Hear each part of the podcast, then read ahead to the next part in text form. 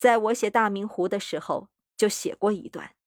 在千佛山上北望济南全城，城河带柳，远水深烟，鹊华对立，夹卫大河，是何等气象！可是世声隐隐，晨雾微茫，房贴着房，巷连着巷，全城笼罩在灰色之中。敌人已经在山巅投过重炮，轰过几昼夜了，以后还可以随时的重演一次。第一次的炮火既没能打破那灰色的大梦，那么总会有一天全城化为灰烬，冲天的鸿雁赶走了灰色，烧完了梦中人灰色的尘、灰色的人，一切都是统治，也就是因循，自己不干，不会干，而反倒要把会干与要干的人手捆起来，这是死沉。此书的原稿已在上海随着一二八的毒火殉了难，不过这一段的大意还没有忘掉，因为每次由市里到山上去，总会把市内所见的灰色景象带在心中，而后登高一望，自然会起了忧思。湖山是多么美呢，却始终被灰色笼罩着，谁能不由爱而畏，又失望而颤抖呢？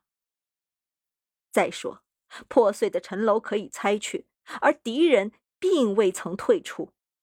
眼不见心不烦，可是小鬼们就在眼前，怎能疏忽过去，视而不见呢？敌人的医院、公司、铺户、旅馆分散在商铺各处，哪一个买卖也带白面？即使不是专售，也多少要预备一些余力，作为妇女孩子们的零钱。大批的劣货垄断着市场，临整批发的吗啡白面毒化着市民。此外，还不时的暗放传染病的毒菌，甚至于把他们国内穿残的破裤烂袄也整船的运来销卖。这够多么可怕呢？可是我们有目无睹，仍旧逍遥自在。等因奉此是唯一的公事，奉命为警，落个好官。我自为之，别无可虑。人家以经济吸尽我们的血，我们只会加捐添税，再抽断老百姓的筋。对外讲亲善，故无抵制；对内讲爱民，而以大家不出声为感戴。敌人的炮火是厉害的，敌人的经济侵略是毒辣的，可是我们的束捆百姓的政策就更可怕。济南是久已死去，美丽的湖山只好默然蒙羞了。平日对敌人的经济侵略不加防范，还可以用有心无力或事关全国为辞；乃至敌军已深入河北，而大家依然安闲自在，就太可怪了。山东的富力为江北各省之冠，人民既善于经营，又强壮耐苦。有这样的财力和人力，假若稍有准备，即使不能把全省防御得如铜墙铁壁，至少也得叫敌人吃很大的苦头，方能攻入。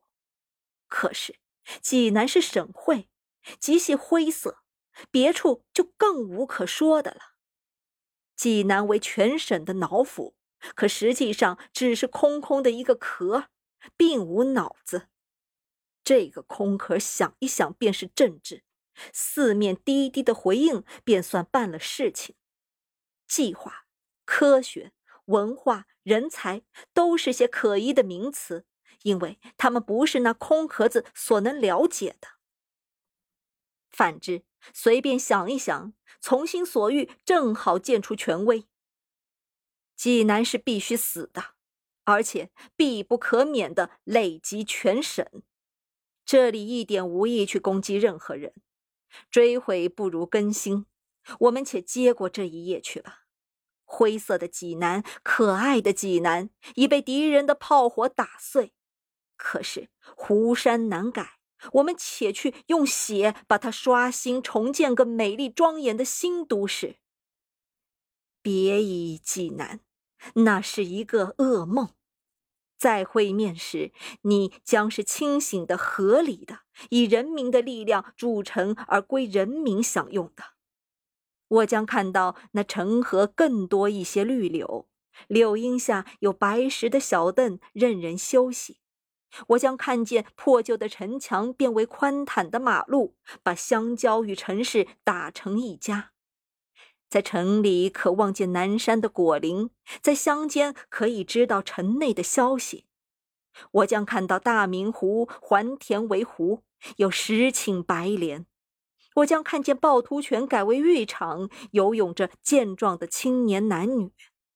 我将看见马鞍山前后有千百烟囱，用着博山的煤，把胶东的烟叶制成金丝，鲁北的棉花织成细布，泰山的樱桃，莱阳的梨，肥城的蜜桃制成精美的罐头，烟台的葡萄与苹果酿成美酒，供给全国的同胞享用，还有那已具雏形的造钟制缸、玻璃瓷器。棉绸花边等等工业都能合理的改进发展，富国裕民。我希望济南成为全省真正的脑府，用多少条公路、几条河流和火车电话，把他的智慧、热忱的清醒传送到东海之滨与泰山之路。挣扎吧，济南！失去一城，无关于最后的胜负。今日之累是毁认昨日之非。有此觉悟，便能打好明日的主意。济南，今日之死是脱胎换骨，取得新的生命。那明湖上的新蒲绿柳，自会由我们重来欣赏啊！